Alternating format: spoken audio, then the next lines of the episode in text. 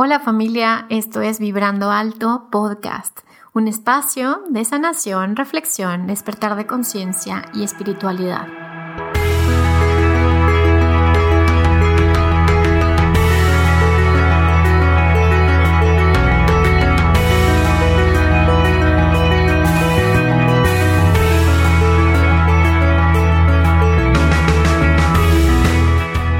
Yo soy Verónica Fuentes y soy autora, sanadora, terapeuta, madre y un ser de luz que como tú vino a experimentar en este planeta Tierra.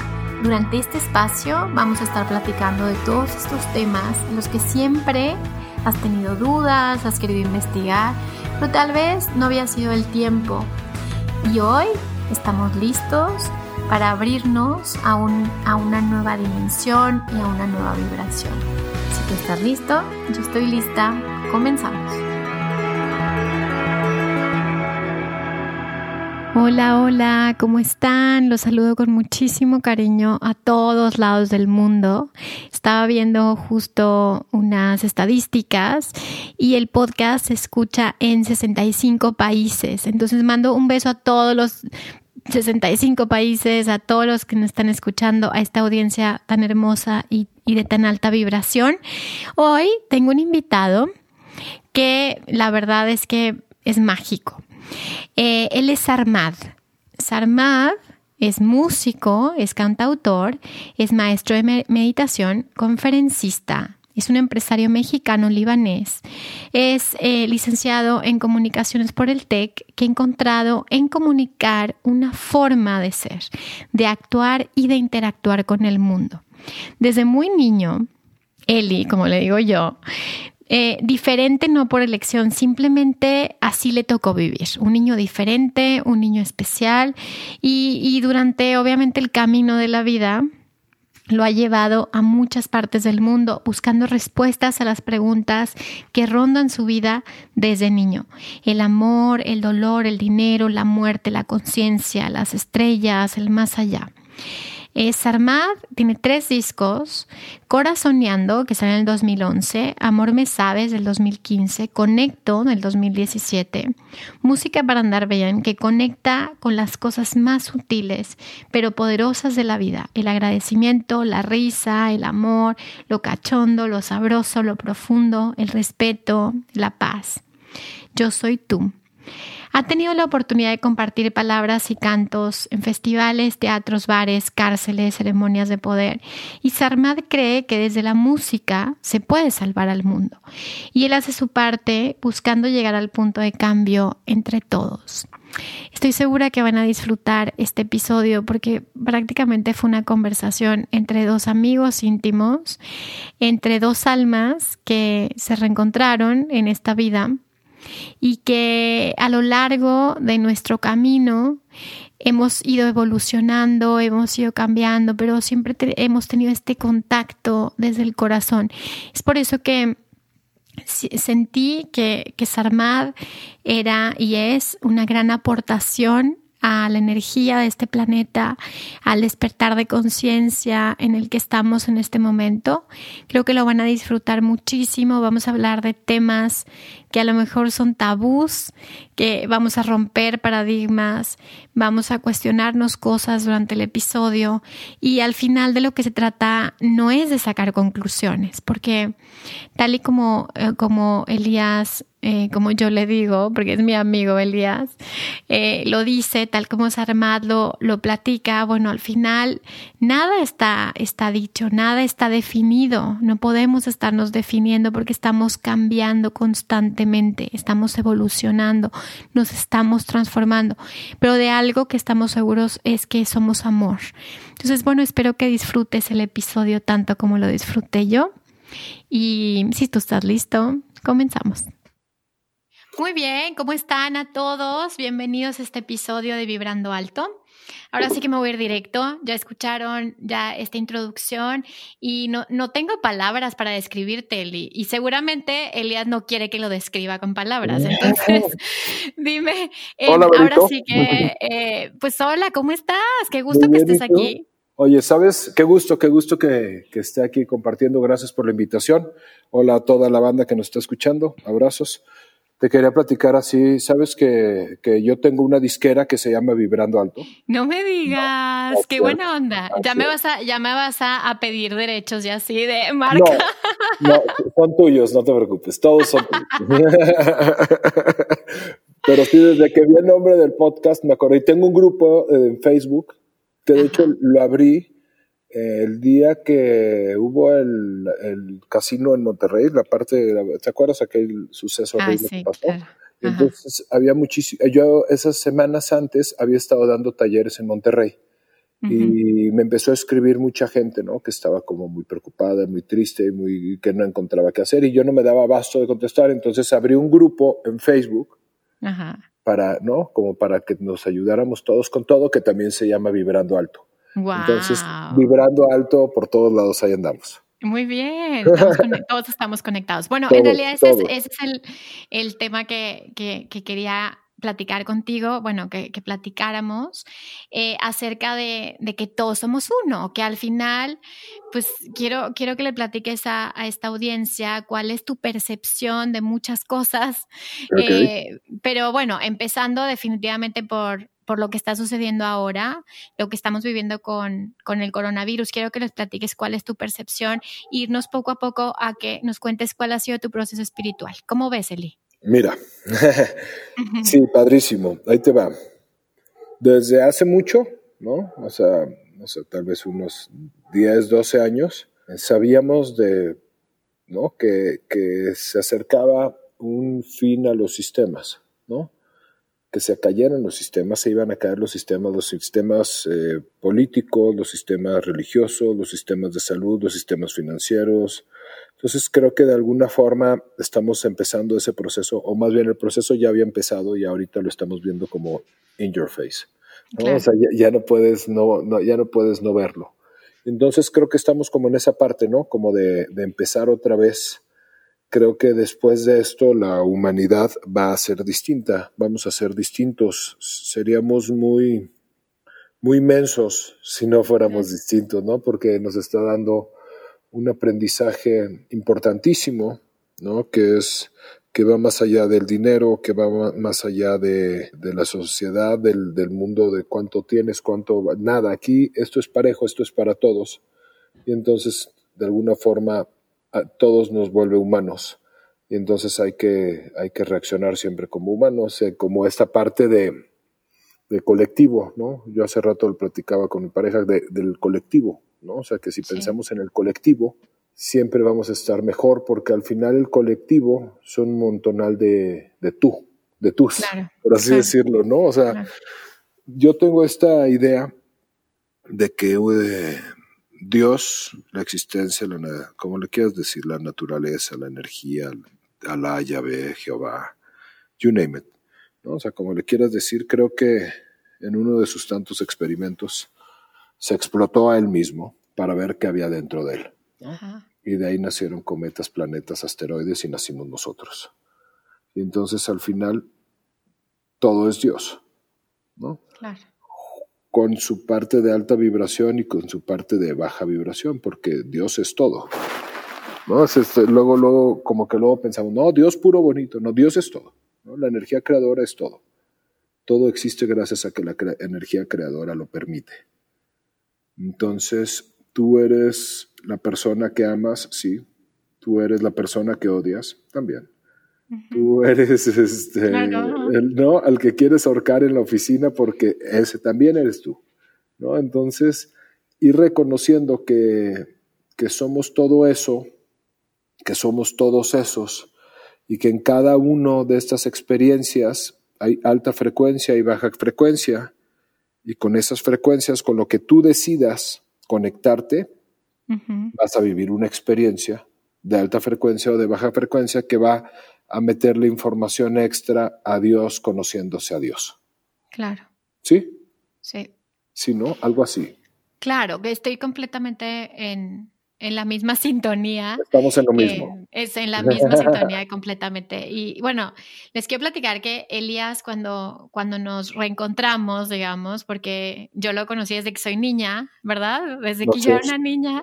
Pero bueno, cuando nos reencontramos ya en la edad más o menos adulta, eh, creo que Elías vino a romper muchas estructuras eh, mentales para mí y, y me empujó a ir más allá. Entonces, eh, cuéntame, Elias, ¿qué, ¿qué, ha pasado en tu vida para tener que dar un paso cada vez más allá? O sea, de tus límites mentales, de tus propias creencias. O sea, ¿cómo has vivido tú esa parte en la que te has reinventado cuando las cosas se ponen difíciles o cuando hay crisis? ¿Qué me puedes platicar de esto? Mira, todo empieza desde, desde donde nazco, ¿no? Ajá, difícil, ok. Tengo una mamá musulmana que ya no practica, pero de familia musulmana, papá católico, primos maronitas, primos ortodoxos, ¿no? Y entonces, desde niño, nos enseñaron algo muy raro, ¿no? Porque normalmente a todos los niños les enseñan que su Dios es el bueno. Claro. ¿No? Y a nosotros nos enseñaron que había muchos dioses, ¿no? Porque mis primos pensaban en uno y mis otros primos pensaban en otro. Entonces, para no tener ¿no? Para no poner de que este es el bueno. Entonces desde chiquitos entendí, entendí, o por lo menos yo entendí esta, ¿no? De que, o sea, entonces nada más son como ideas. Claro. Dios es como una energía, la creación es como una energía, y entonces cada quien le pone ideas de acuerdo a lo que a cada quien le, le acomode. Y así fueron muchos años hasta que llegó San Germán, como a los 15. Okay. ¿no? Y entonces San Germán y la meditación llegaron como a los 15, pero desde niño antes, como a los 8, 9, siempre me andaban corriendo del colegio. Porque, porque decían los maestros que yo no daba una, o sea, que, que, es como si tuviera, que es como si hubiera tenido cierta clase de, de retraso, ¿no? O sea, que, ¿no? Pero porque, porque yo estaba pensando en otras cosas, o sea, literal, hoy, hoy lo entiendo, ¿no? Yo andaba pensando en en los, en los planetas y en los extraterrestres y en las energías y en las frecuencias y le andaba haciendo lecturas a la maestra, pero ni siquiera sabía, pero de repente hacía preguntas y yo sentía unas cosquillas en medio de mi cabeza que no sabía explicarlo, pero yo sabía que cuando yo hacía esa pregunta y eso se sentía fuerte, era que Dios me estaba diciendo que sí. Wow. Hoy sé que es mi pineal que hace... Claro. ¿No? Pero son cosas que que bueno, no había libros, o por lo menos yo no tenía acceso a tantos libros ni a tanta nada, no era un niño normal de un colegio católico de monjas, o sea, y, y, llegó San Germán y la meditación y empezaron a cambiar las cosas. Porque entonces empecé a entender que había algo más que eso que yo había sentido siempre, pues sí, que no estaba tan, tan loco, pero, o sea, que sí estaba loco, pero, pero loco normal, pues. O sea, ¿no? que, loco funcional. Loco funcional, exactamente, era un loco funcional. Y entonces empiezo, empiezo a meditar y luego de San Germán llegó libros de Connie Méndez y luego así pasaron muchos años y un librito y otro libro y como que dejé de hacerle mucho.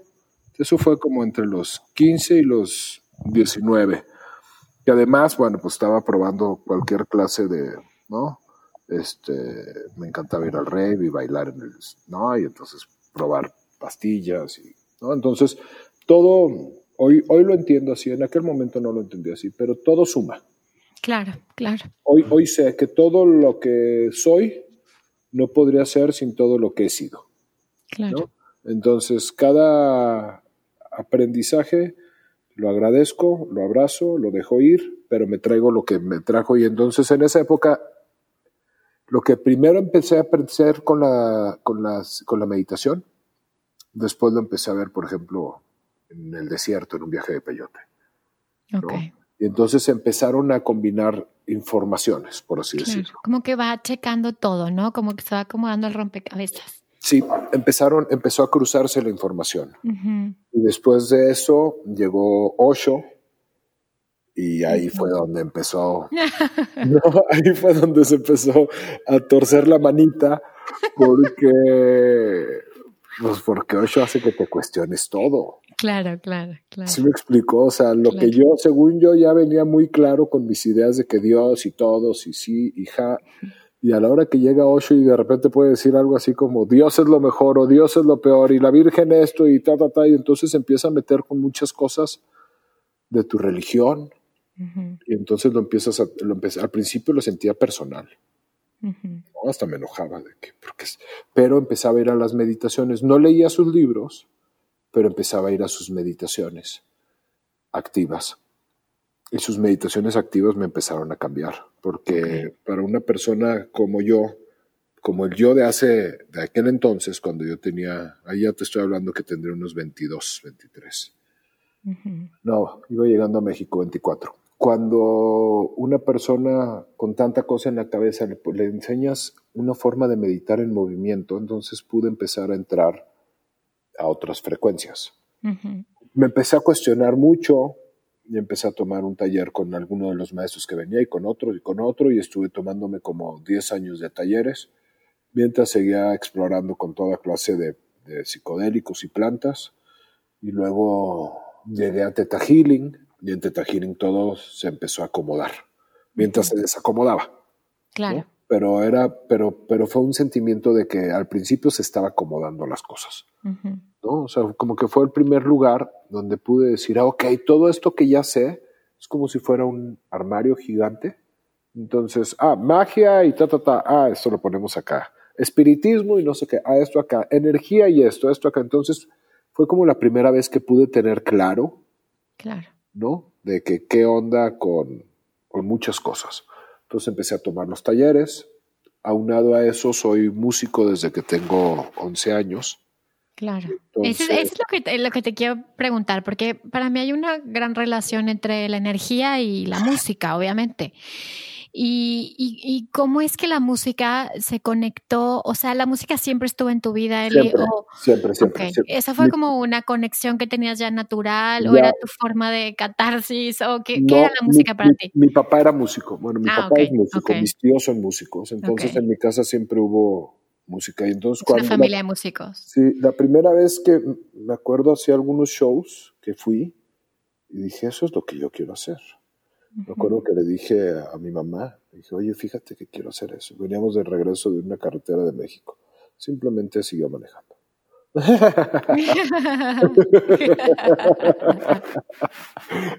que nadie habló y le dio más duro y ya.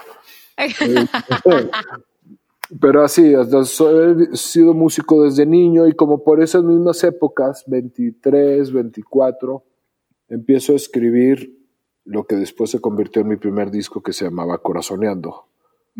Y Corazoneando era un disco que estaba creado para sentirte bien, ¿no? Esa era la idea, pero esa era la idea de todo lo que hacía en la vida, ¿no? Estaba dando talleres, este, estaba dando terapia, empezaba a hacer mi música y, bueno, tengo la, la, parte empresarial, ¿no? Desde, desde siempre también dirijo una empresa desde hace muchos años. Entonces, como que desde ahí se empezaron a mezclar las cosas, ¿no? Música, empresas, este, meditación. Siempre mi forma de pensar ha sido como muy distinta. Claro, eso, es, eso, es, lo que me ha llamado la atención desde que te conozco, que que siempre tu forma de pensar ha sido distinta. Y es como esta, como romper estos paradigmas o creencias o acerca de lo que es ser espiritual, o sea, porque, porque al final eh, todo es espiritual, ¿no, Elías? O sea, todo lo que haces está conectado con algo. Sí, todo es Dios, ¿no? Entonces sí, pero fíjate, siempre ha sido distinta, pero siéndote honesto, nunca lo he buscado. O sea, se me explicó, no es de que... raro, punto. Ah. Sí, salió raro desde chiquito. me acuerdo que un día Elias llegó, pero no sé si te acuerdas tú. Bueno, es que has llegado muchas veces y me has dicho unas cosas que me quedo como que pedo con Elias. Que llegaste y me dijiste, Vero, me acabo de dar cuenta que soy reptiliano y yo no mames. Es que ese día estuvo muy cabrón.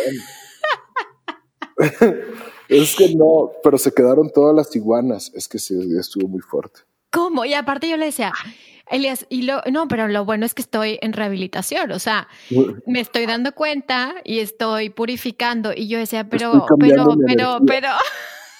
No, es que es que en el mundo han ido pasando muchas cosas y vas. A ver, cuéntanos, cuéntanos esas cosas intensas o raras que, que, que, que aquí sí puedes platicar. O sea, que realmente la gente escucha este podcast por eso. Eso que no puedes platicar con tus amigos o con la familia, aquí sí lo quieren escuchar. Entonces, cuéntanos es, como que, qué ha sido tan extraño. Pues siempre, o sea. Ay, Verónica. Ay, Verónica. pues es que sí, ¿no? O sea, como cuando estás abierto, estás abierto a muchas realidades. Sí. Y estás abierto a muchas posibilidades y estás abierto a muchos mensajes. Y yo le he ido abriendo las puertas a la vida, ¿no? Y entonces la vida como que es como si fuera como si fuera un tester. ¿Te hace sentido tester como un probador? Ajá. Ok. Me han pasado muchas cosas. He visto muchas cosas, he interactuado con gente muy extraña en situaciones muy extrañas. Me he ido a meter a situaciones muy extrañas. Y llego a un lugar súper extraño y está el jefe de los extraños diciéndome, ¿cómo estás? Te estábamos esperando. De que, ay, caray. Y dime, ¿esto fue a través de, una meditación? De la vida, no, de la vida, de la vida caminándole.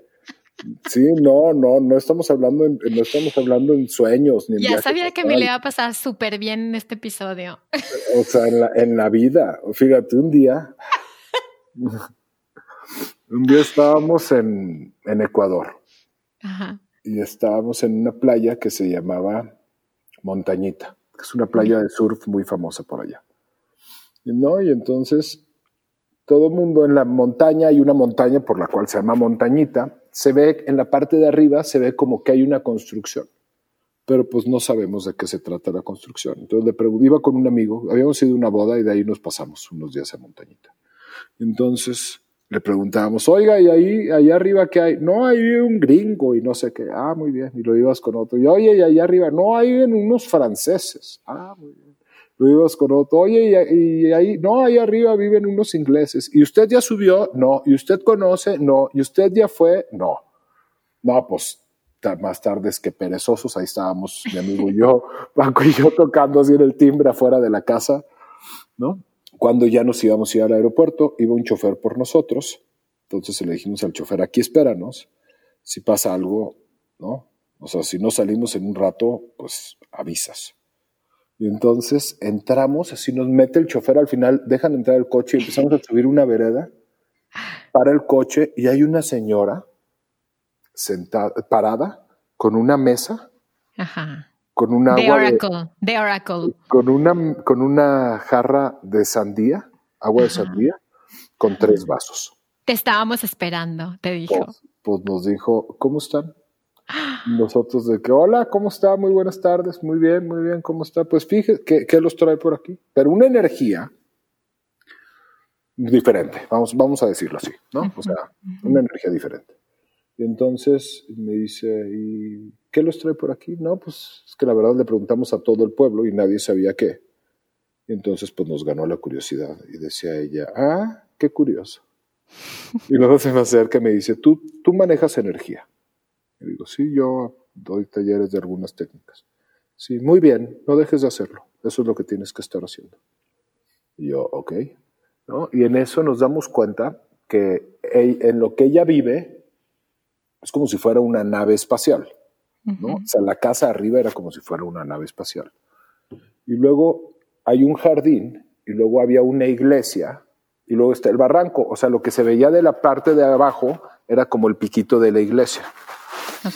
Entramos a la iglesia y en la iglesia, en el, en el cristal, hay un cristal y tengo la foto, te la voy a mandar. Y es una persona, y luego arriba de él Jesús, y luego arriba de Jesús un extraterrestre, y luego arriba del extraterrestre unas naves. Y luego de las naves para abajo el extraterrestre y la luz que caía sobre el pueblo, ¿no?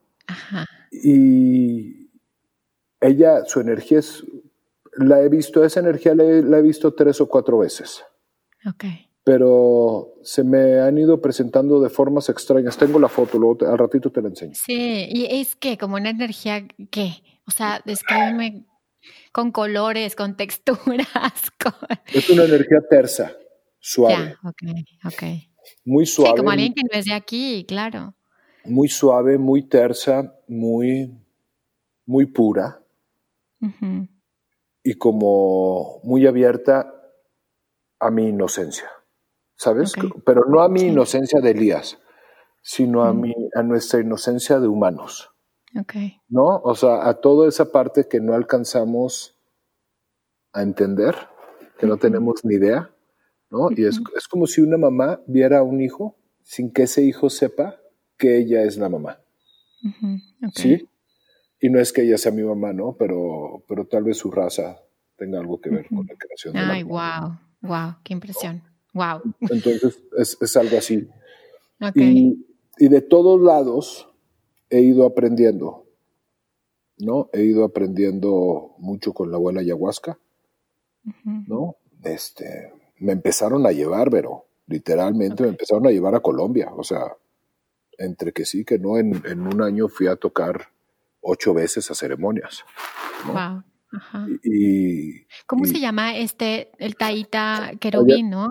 Taita Querubín, de hecho iba a venir, esta, ahorita está aquí, pues iba a estar aquí en México esta semana, de hecho, eh, tiene como 106 años el señor y sigue dando medicina, que allá le llaman yagé, ¿no? No le llaman ayahuasca, pero el yagé también me ha enseñado unos caminos preciosos y me ha enseñado que nada es.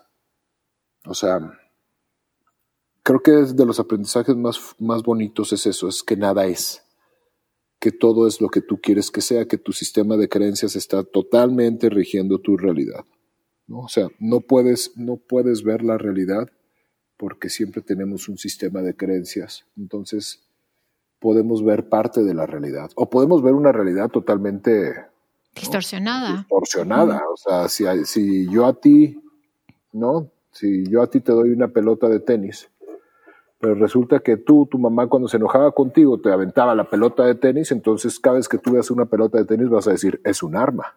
Claro. Pero si otra persona con la pelota de tenis tenía grandes momentos de diversión en el club, entonces cada vez que una pelota de tenis dice, ah, es lo más divertido, son risas.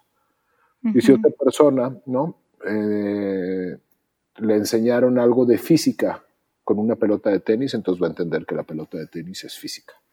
Entonces, nada es. Todo tiene que ver con nosotros, todo tiene que ver contigo. Y, y, eso lo he aprendido mucho con todas las medicinas que te enseñan que el ego, o sea, vivimos en el juego del ego, ¿no? Es una realidad.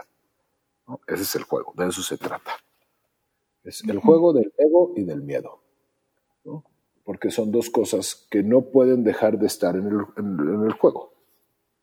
Pero el miedo, así como el ego, si se sale de control, acaba. Pero el miedo es un mecanismo de defensa. O sea, tú tienes miedo para entender que si llega un tigre a la habitación donde estás, tienes que correr. ¿no? La bronca es cuando el miedo ya no te deja moverte. ¿no? Cuando ya hay tanto miedo. Cuando te paraliza, claro, claro. Cuando el miedo te paraliza, que eso es lo que está pasando ahorita. Claro. El miedo está paralizando. Otra, otro de los temas, o sea, obviamente quiero preguntarte los temas que generan más, em, pues más creencias o, o, más tabús. Y el siguiente tema es acerca de la sexualidad, Eli. ¿Cuál es tu percepción de la sexualidad? O sea, ¿crees que la sexualidad es algo tal y como lo decía Ocho en alguna ocasión que lo leí, como es el medio por el cual puedes conectar también con la divinidad? ¿O cuál ha sido tu experiencia, tu percepción de esto? Es que es otro camino, ¿no? O sea, creo que a lo largo de mi vida mi percepción de la sexualidad ha ido cambiando muchísimo. Pero definitivamente el tantra es un camino hacia la existencia. O sea, el poder conectar esa parte, con, el poder conectar con esa parte de, magia que sucede durante el sexo o durante los procesos tántricos, porque al final, no sé, por ejemplo, hay un libro de Osho que son, el libro de los secretos, que son 108 meditaciones tántricas, de las cuales creo que solo 20 son con sexo. Y las otras meditaciones tienen que ver con el simple hecho de comer, de, estar, de, disfrutar un aroma o así. Entonces, creo que es eso, o sea, es la posibilidad de disfrutar. Claro. El, que, puedes disfrutar todo. Eh, creo que a través de, de, muchos talleres de balance de tu energía femenina con energía masculina, se puede llegar a estar en un poquito más de centro. Porque es evidente que cuando naces hombre o naces mujer, en este esquema ya hay ciertos patrones que piensan que tienes que tener, ¿no? Ciertas cosas, ciertos comportamientos, ¿no? Entonces el hombre es, es así y tiene que andar con muchas viejas y tiene que ta, ta, ta. Esas son ideas, ¿no? Como de la revolución. Claro, claro. O de una familia este, que haya nacido en Medio Oriente y que sean musulmanes, o de una familia de no sé qué en Estados Unidos, ¿no? Entonces, creo que el sexo es lo que para ti esté bien. ¿Sí me explico? O sea, creo que no hay una definición de que, ah, esto es, o esto está bien, o esto está mal. Es, ¿qué te acomoda a ti con tu pareja? Oye, bueno, si estamos hablando de alguien que tenga pareja, ¿no? Si alguien, por ejemplo, alguien que tenga pareja, ¿qué está bien para ti? ¿Qué no está bien para ti? Oye, para mí está bien salir con otras personas. Para ti también sí. Ah, estamos bien, estamos en lo mismo. No, para mí lo que nosotros, no, lo que nosotros tenemos que hacer es una relación solo tú y yo, donde tú tengas que ir caminando como un burrito así, que no veas más que para adelante. Ah, está bien. Si tú estás, todo está bien. Creo que la regla es nada más no jodas. ¿no? sí, pues sí, o sea, haz lo que quieras y no jodas a nadie. De eso se trata. No, o sea, de que no, porque no, hay gente que nada más está jodiendo, entonces no. Mira, alguna vez algún maestro eh, me dijo como, si no te lastimas a ti y no lastimas a los demás, haz lo que quieras. Caile, caile, Todo está permitido mientras mientras no te lastimes ni lastimes a los otros. y a los otros es, o sea, los seres sintientes, o sea, no nada más a las personas, ¿no? Sino la naturaleza, los animales, o sea, que todo lo que haces tiene consecuencias. Sí. Tengo un maestro en Medellín, en las montañas. Ajá. Que llegué también por casualidad, bueno, por causalidad ahí con él. Y nos hemos vuelto grandes amigos y él, él, él lo que hace es la gente va a platicar con él. Y le llevan comida y esa es su forma de vivir, pero cuando llegas con él, no se refiere a ti más que como sagrado príncipe. Y no se refiere a él más que sagrado, ¿no? El príncipe. Y cuando habla de sus mejillas son mis sagradas mejillas. y cuando habla de sus ojos son mis sagrados ojos. Y tiene una casita pequeña con tres cuartitos y es el palacio. Ay, qué hermoso. Y, llegas al palacio y en el palacio es chiquito, y, pero está perfectamente limpio. Y es, y por todos lados ves colgados letreritos. Y tiene siempre, de los que más me llamó la atención, tiene uno que dice ahimsa. ¿no? Ahimsa es no violencia. Wow. ¿no? Así, eso, es, eso es lo que, lo que dicen. Pero luego la no violencia también puede ser ahimsa, puede ser parar al violento para que deje de ser violento. ¿Y eso cómo, cómo, Elías? Imagínate, ¿no? O sea, uno a veces piensa que ahimsa, o sea, no, no ir en contra de nada significa no enfrentarte a nadie. Ah, claro. Pero no se puede. Osho dice, Osho dice una cosa muy bonita que dice, nunca ataques a nadie. Pero si tú no estás atacando a alguien, a nadie, y alguien te ataca a ti, atácalo despiadadamente, para que le quede muy en claro que no puede estar atacando a la gente que no lo está atacando. O sea, es no, no, no violencia, pero si tú ves a un mandatario en un parte del mundo que está matando a acabar con él sería ahimsa. ¿Sí me explicó? Claro. Porque sería la paz para los demás. Claro. Entonces, Creo que es eso, creo que el ir, el ir compartiendo, el ir caminando en esta vida te va dando experiencias muy bonitas. Alguna vez, bueno, algunas veces he ido a tocar a las cárceles, en Chile sobre todo. Y, el aprendizaje que te llevas con esa gente es, que todos podemos cambiar y que ellos también son tú, ¿no? O sea, y que se les va un brillito en su ojo que se llama libertad. Y que ojalá el día que regresen a la calle les regrese porque se sienten cosas raras, y, pero hay que aprender de esas cosas que se sienten. ¿no? O sea, porque si tú puedes aprender lo suficiente de la experiencia del otro, tal vez te ahorras algunos aprendizajes. ¿no? Claro. tal vez te ahorras algunos apes. No, bueno, sí, claro. claro. claro. Y es como esto, ¿no? Es como muy fácil hablar de las cosas, pero lo difícil es atravesarlas. O sea, cuando, no sé, hace rato yo pensaba y decía, híjole, es bien fácil decir, oiga, no, mira, vamos a estar todos bien, pero cuando tu papá se está muriendo en el hospital, por, ya sabes, en ese momento es cuando dices, ay, cabrón, ya sabes, o sea, es bien fácil ponernos de maestros espirituales, y, pero cuando estás viviendo la experiencia, eh, realmente es, es esta compasión, ¿no? De que el otro está viviendo lo que está viviendo y, y algún maestro, Christian Flesch, alguna vez nos dio una analogía de que estaban en un concierto de música y había un, pues, un artista como tú que estaba tocando y entonces eh, le, le, decía a él, bueno, si tú hubieras vivido lo que él vivió, estarías tocando la misma melodía.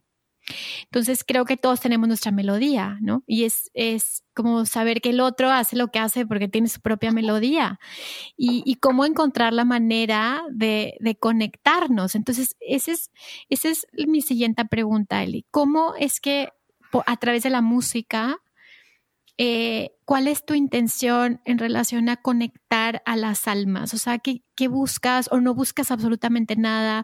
O, cuál es tu objetivo por medio de la música? Mira, para los que no me conocen, este, mi nombre artístico, que también es mi nombre espiritual, es Sarmad, S-A-R-M-A-D. Tengo tres discos, este, Corazoneando, Amor Me Sabes y Conecto.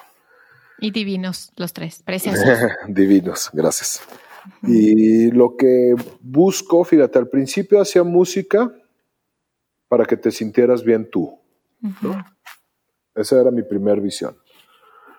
Luego hice Corazoneando el disco completo, y entonces me di cuenta que también me sentía bien yo. Entonces, al principio era para ti, era un disco para mi familia, mis amigos, mi tatata, y al final terminó siendo un disco para todos ellos, pero también para mí. Que me conecta a mí porque estoy, soy humano, ¿no? Entonces vamos a entender eso. Todos los humanos estamos aprendiendo. Claro. Todos, no hay ni uno que no. Y la vas a cagar. No hay forma de que no. O sea, todo aquel que piensa que no la está cagando, no está observando bien.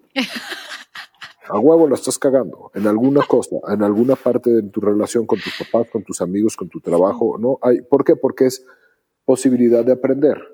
Tenemos una posibilidad de aprender. Alguna vez en un taller me dijo una, yo he tenido la fortuna, porque es una fortuna, de darle taller desde niños de 12 hasta señores de 86, ¿no?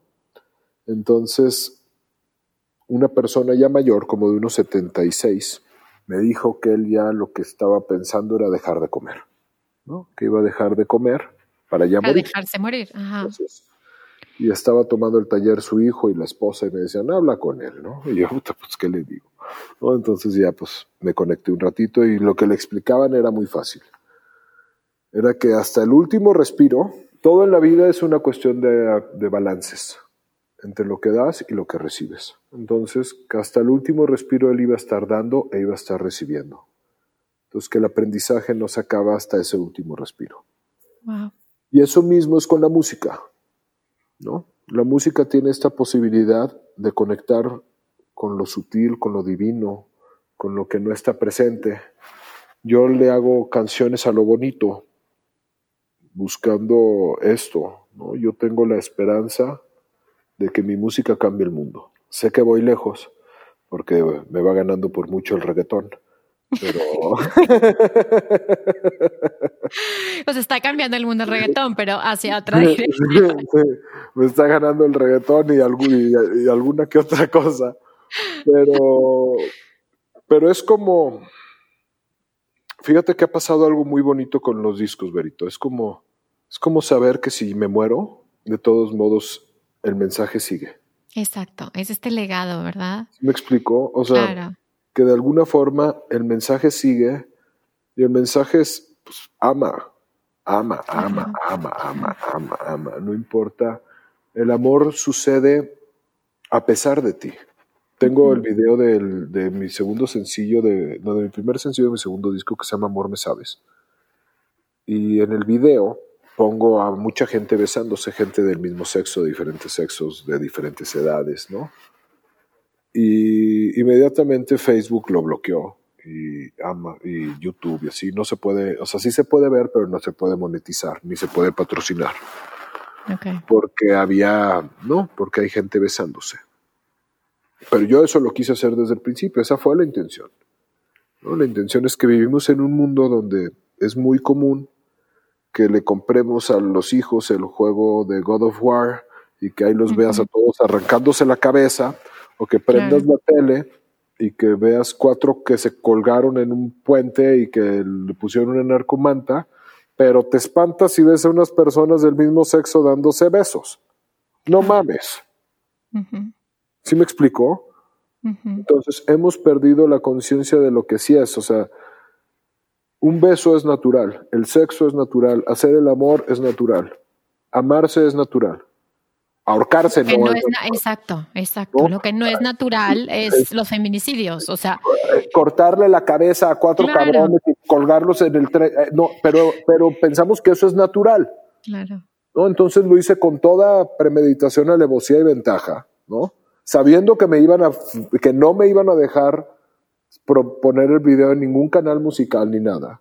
Pero al, no, al, ellos hacerlo, estaban demostrando mi punto. El punto es, estamos todos chuecos. te espantas por unos besitos y no te espantas por unos descabezados. O, ajá, o no te espantas con los pederastas. O sea, no, ¿sabes? O, sea, no, no, no, no, no, no, no, no. Vivimos en un mundo muy curioso. Ya sé, ya sé, ya sé, ya sé. Donde la gente mete muchas, muchas horas de su día a cosas muy pendejas. en serio, en serio, en serio. O sea, imagínate que si lo único que te vas a llevar, yo un día entendí esto, literal. Lo único que me voy a llevar o lo único que me he traído entre vidas es mi alma. Pues ponte a nutrirla. Claro, es lo que te dice, pues chingale, o sea. Yo, chingale, porque, en esta, porque en esta, en esta realidad, hoy, en este cuerpo, en este tiempo, en este espacio, soy un súper afortunado. Claro. Quién sabe por qué salí así, pero soy del 1% del mundo. Sí. ¿No? Tal vez en mi próxima vida nazco en una situación totalmente distinta, porque, porque tenemos esta onda de, de, que pensamos siempre lineal. ¿no? Hacia, o sea, pensamos que en la próxima vida vas a vivir en un mundo mejor y en el futuro. Y tal vez sea en el pasado. Claro. ¿No? Con un aprendizaje distinto. Entonces, si en esta vida, por X o Y, te tocaron todas estas bendiciones, pues no te me pendejes. Eso, claro. O sea, vamos a aprovecharlas. Y léete cuántos maestros de lo que te puedas meter, métete información. Hace ratito lo platicaba contigo fuera del aire, ¿no? Creo totalmente en la información, en, en la evolución continua del ser, en aprender, en que aprendas. Ahorita estoy tomando un curso de finanzas, un curso de contadores para no contadores, un curso de música electrónica. Eh, y llevo mis empresas y tengo mi familia y tengo mi, la música y doy talleres y se puede hacer muchísimas más cosas. Yo, yo he hecho mucho más de lo que venía programado. Yo venía programado para ser un niño normal en León. Claro. Sí, me, me, checa completamente. O sea, yo también pensaba eso de, Elias, yo tengo dos niños chiquitos yo y saqué un libro y tengo el podcast y doy cursos y, y la gente dice, ¿cómo le haces? Y yo, ¿por qué no? O sea, claro, como dices tú, estaba programada para tener hijos y quedarme en mi casa y, no cuestionar al marido. Ya sabes, estaba programada para algo, pero creo que, que hay muchísima potencialidad en el ser humano. O sea, solo sales un poquito de tu zona de confort, un poquito, ¿eh? Y se empiezan a abrir todas estas nuevas posibilidades, nuevos y la cosa es decir sí. Ajá, ajá. ¿No? Esa es la historia. La historia es abrirte a las posibilidades. No, no significa así como la película de Yes Man, ¿no? Pero, pero lo que sí sé es que cuantas más veces decimos sí, sí, hay la posibilidad de experimentar y de crecer. Cuando le dices no a la vida, a la posibilidad, al amor, a la experiencia, al trabajo, a, no, pues ya estás bloqueando. Es más, el simple hecho de decir no, di no y fíjate cómo se baja tu energía. Sí, sí. ¿no? En cuanto tú dices no, tu energía se baja, porque es cerrar cualquier posibilidad de todo. En cambio, cuando tú dices sí, tu energía inmediatamente cambia. ¿no? Entonces, conectarnos con lo bonito. Yo siempre he pensado en conectarnos con lo bonito, por eso la canción de Yo Soy Tú habla de eso, ¿no? O sea, como de cómo nos podemos conectar con las cosas más básicas del mundo y cómo podemos hacer conectados desde ahí, podemos hacer todo, porque si somos creadores, con lo que decimos, cantamos, pensamos, hablamos, pues entonces vamos a cansar, pensar, decir, actuar bonito porque por ley de boomerang y de atracción y de magnetismo, te va a llegar de lo mismo que das. Entonces, vamos a dar bonito, ¿no? Te cuesta lo mismo, te cuesta lo mismo dar bonito que dar chafo, que dar caro que dar, ¿no? O sea, dar bonito. Sí, sí, claro. Aunque eso no significa que, volvemos, que no seamos humanos y que no te peleas con tu pareja y que, no te, que a veces no te gane el coronavirus y la desesperación y que no sabes qué hacer con la empresa y no sabes cómo ayudarle a la gente con la que trabajas, ¿no? O sea, pero eso es parte de la experiencia, ¿no? La experiencia va a estar sucediendo y tu capacidad de reaccionar con respecto a la experiencia es la que te va a hacer entender qué onda. Oye, Eli, ahora, platícanos, porque yo eh, siento que como que este tema del dinero y la espiritualidad es un tema que a, nivel colectivo, o, pues yo creo que religioso, ¿no? Como que nos han metido esta onda de si eres espiritual tienes que ser pobre y entonces no cobres y entonces eh, vive como en, pues en aislamiento y sin... Y la verdad es que Osho, pues tú sabes, ¿no? O sea, yo no lo conozco, la verdad, como maestro, pero tú sí, y, creo que él era de los hombres que tenían más lujos, ¿no? Entonces, cuéntame cuál es tu, cuál ha sido tu experiencia. Él lo hizo por un, porque, porque estaba muchos pasitos adelante, fíjate. Él, él le, empezaron a regalar Susan Yassin, le empezó a regalar todos los Rolex y todos los Rolls Royce, ¿no? Y entonces ya tenía la colección de Rolls Royce más grandes del mundo. Y entonces ya con la colección de Rolls Royce más grande del mundo dijo, ahora sí me van a hacer caso. O sea, ya tengo lo suficiente para que me volteen a ver. O sea, jugaba con eso. Él, él, todo era una obra. Claro, todo era un juego. Todo era un juego, todo, todo, todo, todo. Por eso la gente se saca de onda. Entonces, ya que tenía todo eso, decía, ahora sí ya, o sea, como diciendo, ¿no? O sea, ya que tengo esto, entonces ahora sí vale la pena lo que digo. Yo creo que, que, es más difícil darle terapia a alguien con, con hambre. Claro. ¿No? Creo que es más difícil entrar a un estado de meditación con hambre. Creo en la multifuncionalidad de una persona, ¿no? O sea, que pueda ser que no eres nada más el sanador, o sea, eres el sanador y eres la persona que hace la sanación, y eres el arquitecto, y eres el licenciado, y eres la mamá, ¿no? Entonces, yo creo que tiene que ver un poquito con la conciencia colectiva de, de, lo que puede ganar o no puede ganar, o qué es justo o no es justo. Yo cuando empecé a dar terapias, las empecé a dar pues baratitas, ¿no? Pues porque, ¿no? Pues porque pues, ¿quién, pues nunca nadie había tomado terapia conmigo, pues cómo iba a empezar yo caro. Y luego empecé a dar terapias y me di cuenta que tenía poco tiempo dando terapias, pero que tenía un montonal de información de muchas vidas. ¿no? Y mi relación con el dinero siempre ha sido abundante. Entonces, hasta que un día dije, no, pues a ver, espérate, yo no puedo dar más allá que una terapia, dije, a ver, ¿cuánto cuesta tu hora de vida? Mi hora, claro, la hora, De, tu vida, claro. Yo, yo, yo no doy una terapia, yo doy horas. ¿no? Y lo más caro que tengo es el tiempo. Entonces, si vas a quitar tu tiempo, que es lo más sagrado que tienes, para entregárselo a alguien persona, a otra persona, cóbrale lo que para ti es justo no, pichicateas con tu tiempo, porque tal vez no lo puedes volver a tener. Claro, y eso aplica para todo, ¿no? El, o sea, el que se dedica al tener una empresa chiquita, el que vende empanadas, o sea, cualquier persona, ¿no? Yo les digo, por ejemplo, ni modo, pero hay veces que, ni modo. oye, ¿y cuánto por esto? Le digo, lo menos que cobro mi día son 15 mil pesos, ¿no? O sea, es lo menos. Si tú quieres que yo me salga de mi vida, Ajá. ¿no? Y que tome un avión y que por esto, si no es por eso ni de pedo porque no, no me merece el esfuerzo. Prefiero quedarme haciendo lo que quiero quedarme haciendo. Hago eso porque, bueno, porque le puse un parámetro a mi vida, pero eso no significa que no disfrute muchísimo dar terapia. O que no le ayude a un montonal de gente. O que no le haya dado terapia a un montonal de gente por un abrazo. Claro. ¿Sí me explicó? Pero conforme tengo, ¿qué son? 10 años dando terapia y dando talleres y dando conciertos. Y entonces son tres tipos de cosas que la gente no sé por qué piensa que las debe de pagar baratas. ya sé, ¿verdad? es como si llega, por ejemplo, la música, güey, se la maman. O sea, es como si tuvieras una taquería y llegan y te dicen, oye, no mames, a ver, pásame cuatro, taquitos de pastor.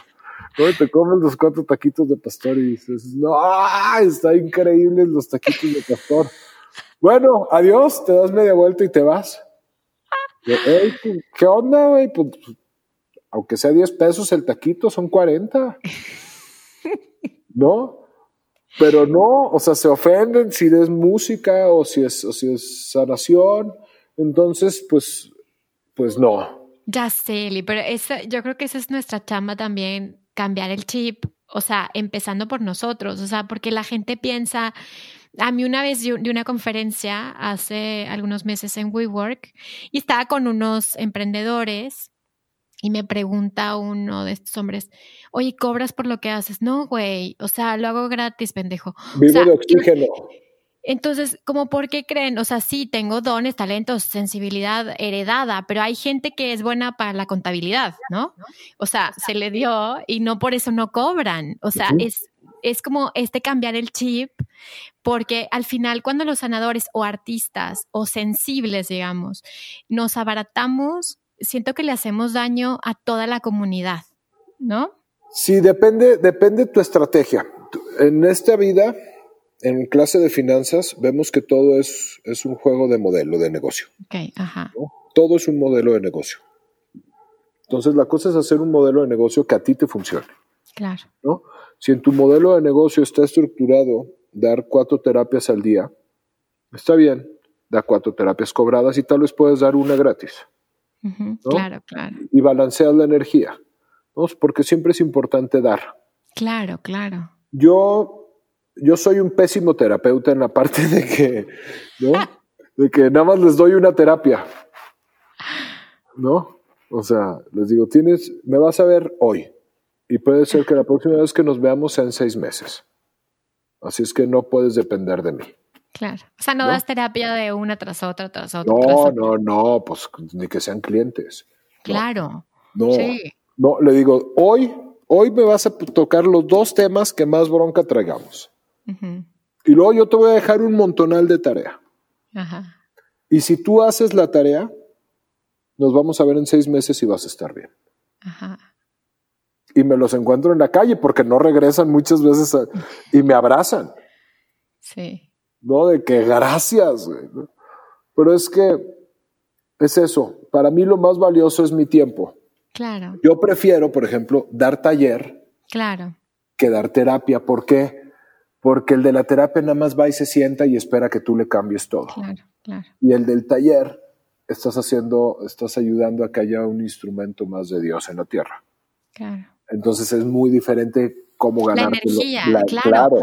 Y la verdad es que yo, bueno, yo ya no doy terapias, me retiré, eh, y, y, a mí me causó mucho impacto cuando leí eh, el libro de metagenealogía de Alejandro Jodorowsky y él dice que él se dio cuenta que su trabajo cuando él daba consultas eh, dependía de que el otro estuviera mal.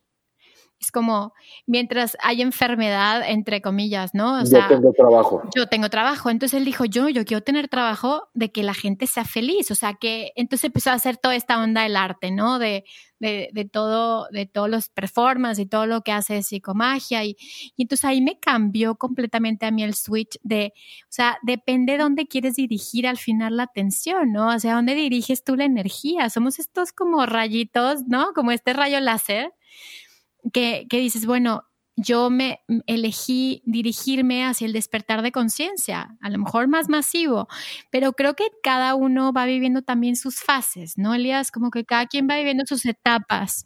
Es que ahí te va.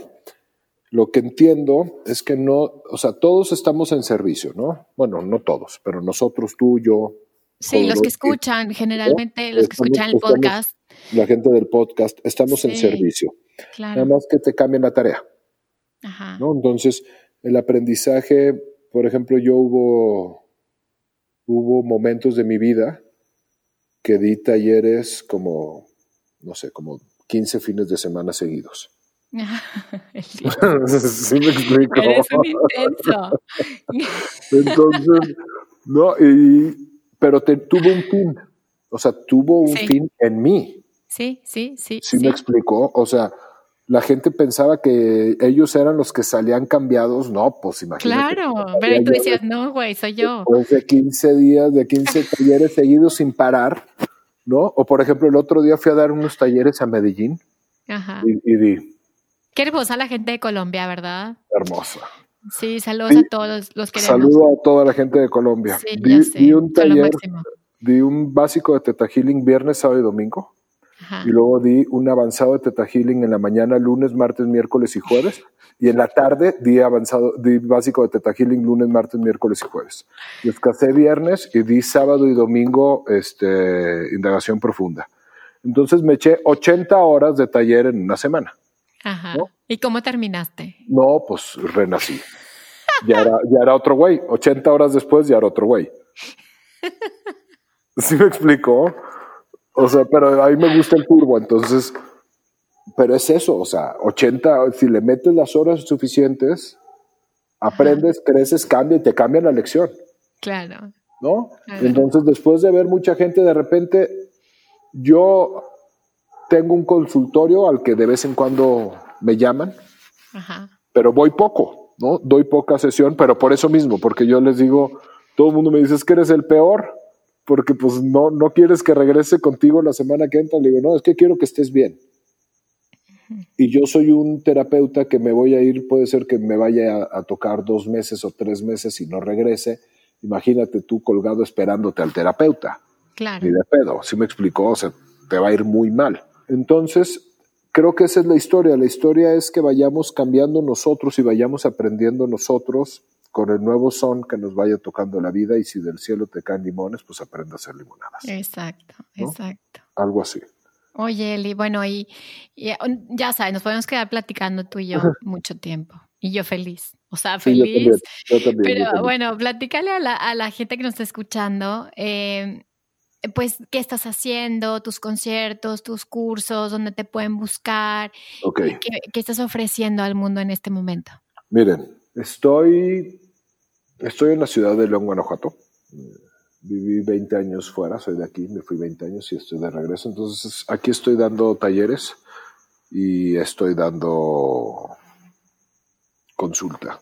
Los talleres ahorita, ahorita ni talleres ni consulta, ahorita ando en, pandemic mood y entonces estoy, ¿no? Estoy muy bien aquí en el estudio haciendo canciones, eh, estoy preparando un nuevo disco, eh, estoy preparando nuevos videos, estoy haciendo unas pequeñas cápsulas que conecten a la gente así como cápsulas de un minuto, de minuto y medio, que te dé un par de un par de ideas para ver si queda algo sembrado en ti. Eh, creo que el mejor trabajo, si quieres escuchar qué es lo que hago, escucha mi música. Desde ahí vas a poder entender mucho de lo que de lo que pasa, de lo que estoy haciendo. Eh, sigo en esta constante de aprender, de crecer, de mejorar. Eh, y los invito a todos a que hagan eso, ¿no? No necesitan maestro. Están todos los maestros allá afuera, están todos los libros, están todos los podcasts, están todos los audiolibros, está, ahí está toda la información. Es tiempo de que, de que en esta, ahorita que no podemos ir para afuera, pues nos vamos a dar cuenta de algo muy hermoso que es la salida es para adentro. Y esa es la verdad, la salida es para adentro en la vida. Y y los invito a todos a que se echen un clavado adentro porque lo peor que se pueden encontrar es que se vayan a encontrar a ellos mismos. ¿no? Y eso es un gran, es un gran trabajo. Entonces estoy en esto de, de, seguir yendo para adentro, de aprender más de mí, de, de, conectar con más gente a través de la música, de los videos, de los talleres, de, de todo lo que se haga. Creo, creo que somos cerillos prendiendo cerillos, velas prendiendo velas.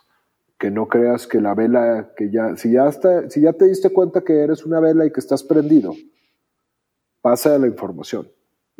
Porque lo que sí he visto es que si no la pasas, se apaga. Sí. Y cosas que ya sabías te las borran, te lo juro. Así, así, de, así de claro y de fácil. Si no pasas la información, cosas que ya sabías te las borran. Pum. Porque es como, yo siento así como el creador diciendo, a ver, necesito pasar este mensaje. ¿Quién está en esta frecuencia? No, pues tales antenas. Ok, pasen ese mensaje a tales antenas. Oye, y luego, ¿qué han hecho estas antenas con el mensaje? No, pues este sí lo volvió a pasar, este sí lo volvió a pasar, pero no, esta antena no. Agarró el mensaje y se lo quedó. Y después de que pasa así durante muchas veces, pues dejan de mandarle el mensaje.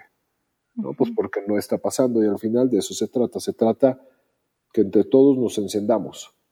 Claro es momento de encendernos. Es momento. Ay, qué bonito, qué hermoso. Aparte, ahorita que estás diciendo eso, veía el reloj y es 22-22. Ah, ahí está. Vámonos. Tuvimos la, la, confirmación, Elias. Así es, así es. Es momento de darle, verito, de...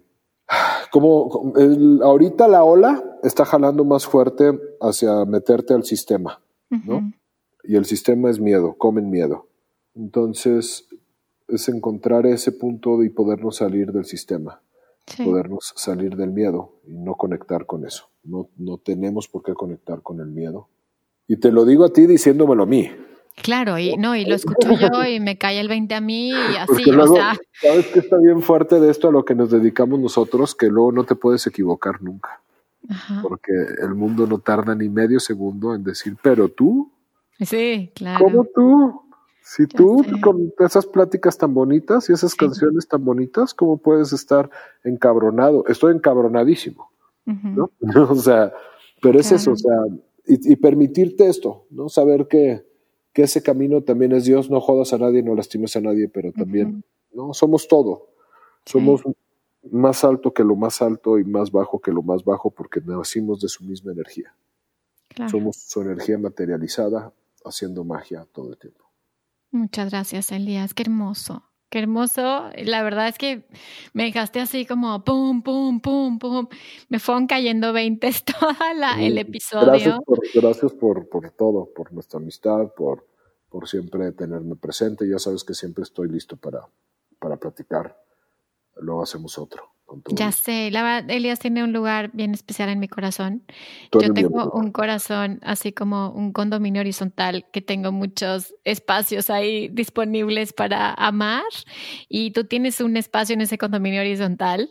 Gracias, mi reina. eh, siempre has estado en los momentos más importantes eh, tanto en mi despertar espiritual como cuando me casé, que Elías me cantó en mi boda, imagínense, o sea, mi hermano, ¿no? Tanto en mi presentación en, el Museo de Antropología y Historia, que me acompañaste, y ahora en este proyecto del podcast, ¿no? De llevar la luz a, pues, al mundo. A todos lados, Berito, vamos, vamos, vamos prendiendo. Sí se puede, Claro que se puede, claro que se puede. Sí se puede, porque mira, ahorita dentro de todo este cagadero, lo, bueno es eso, que hay un montonal de gente, ya sea por miedo, por lo que sea, empezando a, preguntarse otras cosas. Sí, Y, y creo que podemos llegar a esa masa crítica de entender algo como naturaleza, como humanidad y que se nos cargue el programa a todos.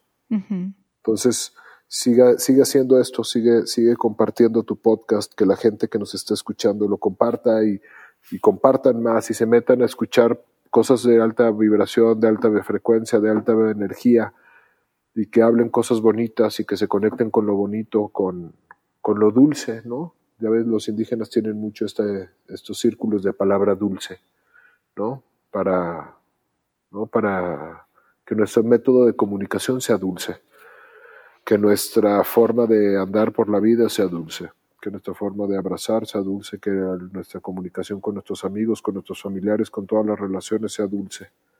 Desde ahí, desde esa dulzura, podemos hacer una nueva humanidad. Hecho está. Ya no tengo nada más que agregar con esas palabras tan hermosas. Eh, muchas gracias a todos los que nos están escuchando. Gracias, Eli. Gracias, Linda. Eh, estoy segura que te voy a invitar así en el episodio número 100. ¡Eh! eso. Los Vamos en el 24. ¿Eh? Eso. Síganme en arroba Sarmad Music, Facebook, Twitter, Instagram, Spotify, arroba Sarmad Music, S-A-R-M-A-D, Sarmad Music. Este, ahí estoy. Cualquier cosa, yo contesto mis redes. Gracias, muchas gracias, Elia. Síganlo, la verdad es que es, un placer para el alma escuchar Elías. Me encantan sus canciones, me recuerdan todo lo que ya sé, pero a veces se nos olvida, entonces escúchenlo. Y todos ustedes, bueno, muchas gracias por estar aquí. Eh, les mando besos a todos los lugares donde nos escuchan. Eh, y pues nada, nos, escuchamos el siguiente miércoles. Saben dónde me pueden seguir en mis redes sociales. Acabo de abrir la comunidad en Patreon. Eh, es bien importante para mí esta comunidad porque les estoy compartiendo contenido eh, inédito, exclusivo y, también tiene que ver con este equilibrio entre dar y tomar. Y si ustedes me, me apoyan, yo puedo crecer y puedo eh, seguir teniendo este podcast que es para todos ustedes. Entonces, bueno, nos vemos muy pronto. Gracias, Eli, y gracias a todos. Gracias, Benito. Saludos a todos. Bye bye.